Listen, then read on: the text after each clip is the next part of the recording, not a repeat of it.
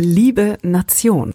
Schön, dass ihr wieder mit dabei seid. Ich möchte direkt ins Thema einsteigen. Es geht mir in diesem Podcast darum, einen gesellschaftlichen Wandel zu initiieren, und zwar eine veränderte Kommunikation in der Öffentlichkeit. Idealerweise würde sich das Ganze dann auch in unsere Lebens- und Arbeitswelt tragen. Da der öffentliche Raum in einem Land von über 80 Millionen Einwohnern ja nun auch schon groß genug ist, habe ich entschieden, die Lebens- und Arbeitswelt dezent unter den Tisch fallen zu lassen. Sie ist mit gemeint. Mein Ziel ist es, unsere Kommunikation zu verändern, hin zu einer zugewandten, positiven, bestärkenden, was wiederum dazu führt, dass wir ein Gemeinschaftsgefühl entwickeln. Es geht hier nicht nur um einen Feel-Good-Ansatz, bei dem ich möchte, dass wir Free Hugs verteilen äh, und uns alle toll fühlen. Nein, es geht tatsächlich nicht nur um Soft Skills, sondern um einen ganz beträchtlichen Hebel, den ich darin sehe, wenn wir unsere Gesellschaft dahingehend wandeln. Damit haben wir einen gigantischen Hebel zur Lösung sämtlicher Probleme und Herausforderungen, die sich uns stellen, von Pandemien über Klimawandel. Fangen wir beim gesellschaftlichen Klima an. Und ja, das ist eine Utopie, dessen bin ich mir bewusst. Eine dahingehend veränderte Gesellschaft zu formen, dass wir uns alle positiv begegnen und jeder sozusagen die beste Version von sich selbst ist im Auftreten. Das ist eine Utopie, dessen bin ich mir absolut bewusst, aber ich schrecke nicht davor zurück, diese Utopie als Zielmarke, als äh, große Vision am Horizont zu ergreifen und anzufangen. Ich habe mich zunächst immer gefragt, in welcher Welt möchte ich leben? Und ich möchte in einer Welt leben, wo ein Gemeinschaftsgefühl mit den Händen greifbar ist. Ohne dass man jetzt permanent im Kontakt mit seinen Mitmenschen auf der Straße im Umfeld sein muss. Das ist gar nicht nötig, aber wenn das Gefühl einfach da ist, dass man füreinander da ist, füreinander einsteht, dass das geht damit los, dass die Zivilcourage eine Selbstverständlichkeit wird, kein Weggucken, kein Vorbeigehen mehr stattfindet und dass Dinge wie Littering auch deutlich abnehmen äh, oder Sachbeschädigungen wenn, wenn man in den Stadtparks unterwegs ist, ich, ich möchte mir gar nicht vorstellen, wie unsere Stadtparks aussehen, wenn da nicht die Reinigungsstufe 4 der BSR gelten würde oder andere ähm, öffentliche Maßnahmen mit Parkpflegern installiert worden wären. Diese Parks wären sowas von dreckig, weil sie sind es ja auch so schon. Und wenn ich joggen gehe, dann sammle ich manchmal dabei Müll ein, weil ich es einfach so unnachvollziehbar und schlimm finde wenn jemand sich einen Coffee to go holt und den dann einfach irgendwo so hinfeuert oder eine leere Kippenschachtel oder Kronkorken oder Zigaretten. Die Wiese des Berliner Mauerparks hat mehr Kronkorken und Kippen als Wiese. Ja, jetzt klinge ich hier wie so ein Law and Order Typ, aber jeder möchte sich in der Natur und dem bisschen Natur, was wir in der Stadt haben, einfach wohlfühlen. Und im Wald würde man ja auch keine Plastikflasche hinschmeißen, jedenfalls finde ich da keine. Dort herrschen aus irgendwelchen Gründen dann andere Gesetze, aber die Stadt darf man vermüllen. Warum? Gut, das ist auch wieder ein eigenes Thema, Littering und die Ursachen, aber ich bin der Meinung, eine Ursache für Littering ist ein verringertes Gemeinschaftsgefühl, also eine fehlende Identifikation mit seinem Umfeld und die kann eben entstehen durch ein Gemeinschaftsgefühl. Und wie man das Gemeinschaftsgefühl schafft, möchte ich in diesem Podcast behandeln. Zunächst einmal benötigen wir dafür das Bewusstsein, dass dieses Gemeinschaftsgefühl gar nicht da ist. Und ich spüre das seit Jahren, seit Jahrzehnten, möchte ich fast sagen, weil ich mir einfach immer so eine Gesellschaft gewünscht habe, wo es anders ist. Ich bin auch selber so aufgewachsen, in einer eher abgeschotteten Art des familiären und ähm, nachbarschaftlichen Umgangs und damit geht es eigentlich schon mal los. Ich fand Haushalte immer genial, wo so eine Open Door Policy an den Tag gelegt wurde, wo alle Kinder hin konnten und der Garten war offen und man traf sich und das hat's bei mir so halt nicht gegeben. Ich musste bei meinen Eltern Besuch formal anmelden und dann äh, schlich man zuweilen so ein bisschen durch die Wohnung, weil irgendwie eine komische Stimmung herrschte. Und das habe ich halt auch bei anderen Haushalten erlebt. Ich muss sogar sagen, bei den meisten hatte man so das Gefühl, man ist in Dauer Hab-Acht-Stellung, weil man irgendwas Verbotenes machen könnte. Und natürlich haben Kinder auch ständig Verbotenes im Sinn und wollen zum Süßigkeitenschrank und schleichen sich dahin. Und da gab es eben viele Haushalte, die da eher so zugeknöpft waren. Und ich hatte nicht das Gefühl, dass ich willkommen war. Lag vielleicht einfach an mir. Ja, und mein Traum von einer Gesellschaft war schon als Kind einer, den ich dann erleben durfte, nämlich bei einer Freundin in einer Wohnsiedlung. Und dort waren ganz viele andere Kinder auf der Straße und spielten Federball und waren mit ihren Skateboards unterwegs. Und dann lief man zusammen da rum und äh, hing zusammen ab. Und dann ist man irgendwie Armbrot essen gegangen und im Sommer danach wieder raus. Und das ist für mich so die Vorstellung, wie man miteinander umgeht. Und als Kinder spielen wir ja zusammen einfach qua Alter. Neulich meinte ich zu meiner Tochter so, äh, Mäusel, geh doch rüber zu dem Mädchen, die ist auch neun. Und hat sie gesagt, äh, ja und? Wenn, wenn, ich sag doch zu dir auch nicht auf der Straße, guck mal die Frau da, die ist auch 40, geh doch mal mit der, unterhalte dich doch mal mit der. Ich so, äh, ja, hast du recht. Und da sieht man, wir haben als Eltern noch ein anderen, anderes Herangehen, wenn wir Kinder zusammenbringen wollen. Da gehen wir einfach davon aus, ja, die sind gleichaltrig, die müssen sich doch verstehen, die sollen doch bitte jetzt schön miteinander spielen, damit wir unsere Ruhe haben. Und äh, letztlich finde ich diesen Gedanken eigentlich gut, aber wir hören dann irgendwann mit dieser kommunikativen Art auf, weil die meisten Kinder handhaben es auch so, sie sind offen und spielen dann halt mit dem, der da ist. Und das ist doch eigentlich schön und irgendwie kann man sich ja auch in der Regel mit fast jedem arrangieren und es ist meistens oder sagen wir mal oft besser als alleine zu spielen. Ja, zurück zum Bewusstsein. Also das Bewusstsein fehlt aus meiner Sicht. Ich habe es selbst erst so richtig entwickelt. Ich hatte eben diesen Wunsch von einer solchen Gesellschaft. Und diese Gesellschaft war aber nicht da. Und in den letzten Jahren habe ich einfach gemerkt, dass die Kommunikation auf der Straße eine andere ist als die, die ich gern hätte und dass ich mich da manchmal etwas einsam fühle, wenn ich Leute anspreche und einen netten Spruch mache oder jemandem helfe und anhand der Art und Weise, wie da reagiert wird, als würde man Mutter Teresa persönlich sein, nur weil man irgendwie einer anderen Mutter mal hilft, irgendwie das Laufrad zu tragen, weil ihr das Kind auf dem Arm eingeschlafen ist und man ihren Taxi ruft. Sowas ist outstanding. Und ähm, widersprecht mir bitte, wenn es nicht so ist, aber ich erfahre sowas selten und ich sehe, wie gesagt, an den Reaktionen, wenn ich jemandem helfe, wie sehr die sich bedanken, dass das eben keine Selbstverständlichkeit ist, aber es sollte so sein. Und nehmen wir Länder wie Neuseeland oder Australien, wo man halt im Outback völlig auf sich alleine gestellt ist, da ist es selbstverständlich, dass wenn man einfach nur mit dem Auto am Straßenrand steht, dann halten die anderen an und fragen, can I help you? Und dann wird eben ein Wagenheber äh, geliehen oder sogar der Reifen gewechselt, was die da meistens alle schon selber können. Aber jedenfalls, es wird einem geholfen, unaufgefordert. Und so eine Kultur könnten wir hier eben auch haben. Aber noch ist sie nicht da. Also wäre es der erste Schritt, das Bewusstsein an dieser Stelle zu schärfen. Wir leben halt in einer Dienstleistungsgesellschaft, wo es eigentlich auf Gemeinschaft gar nicht mehr so richtig ankommt, weil wir wir können uns alles kaufen, uns alles leisten. Natürlich auch nicht alle von uns, das ist mir auch vollkommen klar, aber wir haben Versicherungen, die uns im Schadensfall absichern. Mindestens hat jeder eine Haftpflichtversicherung und wenn ich irgendwie jemandem auf der Straße irgendwas zerdepper, dann äh, wird das eben bezahlt und dann regelt das meine Versicherung für mich und es wird outgesourced und ich muss mich mit dieser Person gar nicht mehr auseinandersetzen. Theoretisch, faktisch findet es glücklicherweise auch manchmal einfach zwischenmenschlich, statt dass man sich auf irgendwas einigt. Und dann ist auch gut. Aber im Großen und Ganzen ist es eben so, dass wir ganz viele Dinge ausgesourced haben. Die Familien sind sehr klein geworden. Gemeinschaft ist nicht mehr so relevant, weil wir von der Putzhilfe bis zum Babysitter bis zu MyHammer, man muss nicht den Nachbarn fragen, nur weil man weiß, der kennt sich mit Werkzeug aus. Man kann einfach MyHammer buchen. Und natürlich, äh, wie gesagt, trifft das nicht auf jeden zu, nicht jeder kann sich das leisten, aber es ist doch ein weit verbreitetes Phänomen, dass wir nicht in unserem Netzwerk uns gegenseitig helfen, sondern outsourcen und das bezahlt machen.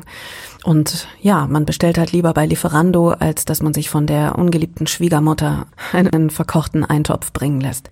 Ja, ich selbst erfahre also in meiner persönlichen, öffentlichen und privaten Wahrnehmung einen Transformationsprozess mit Blick darauf, wie ich auf andere zugehe, wie ich andere wahrnehme und stelle fest, plötzlich sind all die Vollidioten da draußen weg, weil ich eben nicht davon ausgehe, wenn jemand mir die Vorfahrt nimmt, dass der einfach ein Arsch ist, sondern ich gehe davon aus, dass der einfach irgendwie gerade verliebt ist, geträumt hat zu seiner kranken Mutter muss, gibt er tausend Möglichkeiten, aber ich unterstelle ihm erstmal nicht irgendwie böse Absicht und dass er ein Fiesling ist, sondern dass er es einfach verpennt hat und bin dann auch nicht so böse. Und wenn ich sehe, dass derjenige mir gerade im Begriff ist, die Vorfahrt zu nehmen, dann gucke ich den einfach streng äh, an und ähm, schlage aber nicht mehr mit der Hand gegens Auto, was mir früher durchaus auch schon mal passiert ist.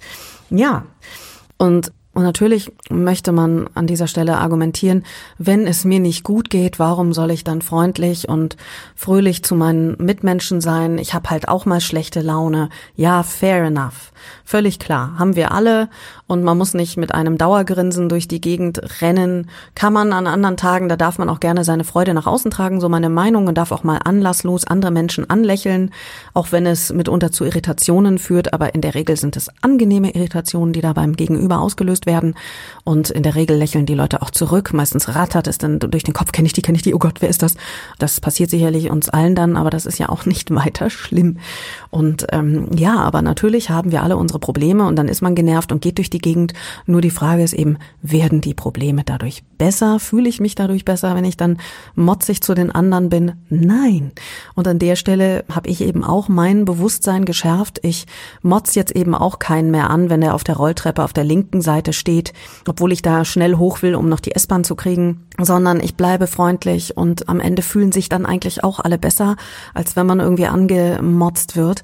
Und als ich neulich mal mir ein Taxi holen wollte, weil ich merkte, ich schaff's nicht mehr zu Fuß rechtzeitig zu dem Termin, der irgendwie über einen Kilometer weg lag, bin ich so über den Radweg mit meinem Handy in der Hand auf der in der Taxi-App zur Straße getorkelt und habe dann einen Fahrradfahrer leicht behindert. Also ich bin ihm jetzt auch nicht irgendwie vors Rad gelaufen, aber er hatte eben nicht mehr den Platz, den er sich auf dem Radweg erhofft. Und der hat mich derart angeherrscht und meinte, verpiss dich vom Radweg. Wo ich echt dachte, boah, das war wie ein, ein emotionaler Dolchstoß. Und ich denke mir, es ist so unnötig. Natürlich ist das blöd für den, wenn der dann ein bisschen abbremsen muss, aber er kann auch einfach davon ausgehen, dass ich einfach und das nicht mitgekriegt habe und in meiner Lebenswelt war. Und das ist eben auch fürs, für das Bewusstsein zu diesem Thema einfach die große Maxime, sich klar zu machen, jeder hat in seinem System Recht. Die anderen waren auch nur verträumt und in ihrem Kosmos sozusagen. Und wenn man sich das bewusst macht, dass jeder in seinem System Recht hat und nach seinem besten Wissen und Gewissen gehandelt hat oder vielleicht auch manchmal ein bisschen egoistisch aus wiederum Gründen, die wir alle nicht kennen, und ja, da fällt mir ein Beispiel ein, was jemand mir mal erzählt hat. Da äh, hatte ich wirklich einen Kloß im Hals. Und zwar, ich weiß nicht, woher es kommt, aber es ging um einen Vater, der mit seinen zwei Kindern in der U-Bahn saß. Und die Kinder waren noch relativ klein und außer Rand und Band. Und er saß völlig unbeteiligt da und machte nichts, während die Kinder da rumtobten, laut waren. Und die Leute schüttelten den Kopf und waren völlig genervt und voller Unverständnis. Und dann stellte sich im Nachhinein raus, dass er gerade aus dem Krankenhaus kam und seine Frau verabschiedet hat, die da gerade verstorben ist. Und er war einfach nur gelähmt und im totalen Schock und konnte nichts mehr und war wie auf Autopilot und ist nach Hause gefahren und die Kinder haben halt gemacht, was sie wollten und hatten ihre Bewältigungsstrategie in dem Moment oder haben das einfach vielleicht auch noch gar nicht verstanden. Und diese Geschichte ist so so krass und macht auf extreme Weise deutlich, wie es eben manchmal aussehen kann, warum jemand uns in der Öffentlichkeit vielleicht nicht so nett behandelt oder nicht umsichtig war weil er einfach gerade in seiner Erlebniswelt ist und das für ihn gerade nicht möglich war. Und je mehr wir uns aber da aufeinander einstellen und aufeinander achten, desto seltener werden Dinge passieren, wie geklaute Vorfahrt oder Vordrängeln an der Supermarktkasse unbemerkt. Das ist auch selten absichtlich. Aber unsere Reaktion ist dann eben mitunter auch sehr unfreundlich aller Hallo, da hinten ist das Ende der Schlange. Kann man so machen, kann man auch charmant machen. Und mir sind natürlich die charmanten Reaktionen um ein Vielfaches lieber und ich bin eben auch dabei, mir anzugewöhnen, die charmante Variante zu wählen. Woran fehlt es, um ein Gemeinschaftsgefühl zu erzeugen? Erstens das Bewusstsein und zweitens das Vertrauen. Uns fehlt es schlicht an Vertrauen. Das ist auch eins der also im World Happiness Report, den ich ja schon mal in meiner ersten Folge zitiert habe, ist ja Deutschland auf einem recht niedrigen Platz, also im Vergleich zum Bruttoinlandsprodukt, also als viertstärkste Volkswirtschaft nur auf Platz 17. Das ist irgendwie unverständlich. Costa Rica ist beispielsweise vor uns und eben Finnland auf Platz 1 und Dänemark auch weit vorne und Island war auch schon mal auf Platz 1. Und das ist doch komisch, ne? Ein Land wie Island, die haben irgendwie vier Stunden Tageslicht und wir haben acht und äh, Finnland hat sechs Stunden Tageslicht und wir eben zwei Stunden mehr und trotzdem sind wir unzufriedener. Ist auch komisch. Da ist doch was im Gange. Und ein Grund, warum wir unzufriedener sind, ist eben äh, ein fehlendes Vertrauen in die Institutionen und, und eben auch im zwischenmenschlichen Kontext. Also im Prinzip kann man das auch gar nicht voneinander trennen, wenn Menschen in Institutionen ein Misstrauen haben. Dahinter stehen ja auch nur wiederum Menschen und in, also eben Individuen. Und da, das ist letztlich eine Sache, die findet sich bereits in der Interaktion wieder. Wir trauen uns gegenseitig gar nicht so richtig. Und ohne Vertrauen kann sich auch kein Gemeinschaftsgefühl entwickeln. Wir sind ja aufgewachsen mit Glaubenssätzen aller Vertrauen ist gut, Kontrolle ist besser. So erziehen wir auch unsere Kinder und äh, von Führungskräfte begegnen so vielfach ihren Mitarbeitern. Und wir sprechen auch von einem gesunden Misstrauen, was man an den Tag legt. Ich weiß nicht, ob so viele andere Länder diese Maximen auch haben, weil äh, allein der Begriff gesundes Misstrauen ist auch irgendwie tragisch. Und ja, ich finde Vertrauen besser als Kontrolle und in aller Regel funktioniert das auch. Und Vertrauen ist eine hervorragende Quelle, um durchs Leben zu kommen und aus meiner Sicht die bessere als das in Anführungsstrichen gesunde Misstrauen. Ich gebe mal ein paar Beispiele, wo ich erfahren habe, dass wir unseren Mitmenschen vertrauen können und diese Erfahrung mache ich einfach immer wieder.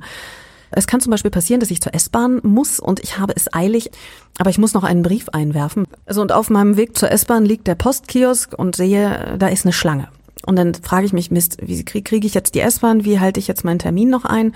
Und ich habe es mir mittlerweile tatsächlich zur Gewohnheit gemacht, dass ich dann irgendjemanden frage, ob er meinen Brief mit einwerfen kann, wenn er schon frankiert ist. Wenn nicht, ist natürlich ungünstig. Aber ja, und in aller Regel sagen die, äh, klar, natürlich. Sie machen das. Und es ist noch kein Brief nicht angekommen. Und das zeigt ja, wir können uns gegenseitig vertrauen. Ein noch krasseres Beispiel sicherlich ist, ich gehe im Sommer gerne mal am Schlachtensee in Südberlin joggen und wenn ich dann danach noch im See schwimmen gehen möchte, dann habe ich ein Problem. Mein Handy, das habe ich dann am Hacken und ich konnte es in den Schuh legen, ich konnte es im Gebüsch verstecken, habe ich auch schon gemacht, um es dann ewig nicht zu finden und mir dann kurz sicher zu sein, es ist geklaut worden. Und dann hatte ich Panik und habe da rumgewühlt im Dickicht. Irgendwann fand ich es dann und äh, die bessere Variante ist dann, wenn da jemand am Ufer sitzt, ein älterer Herr, Herr mit seinem Klappstuhl.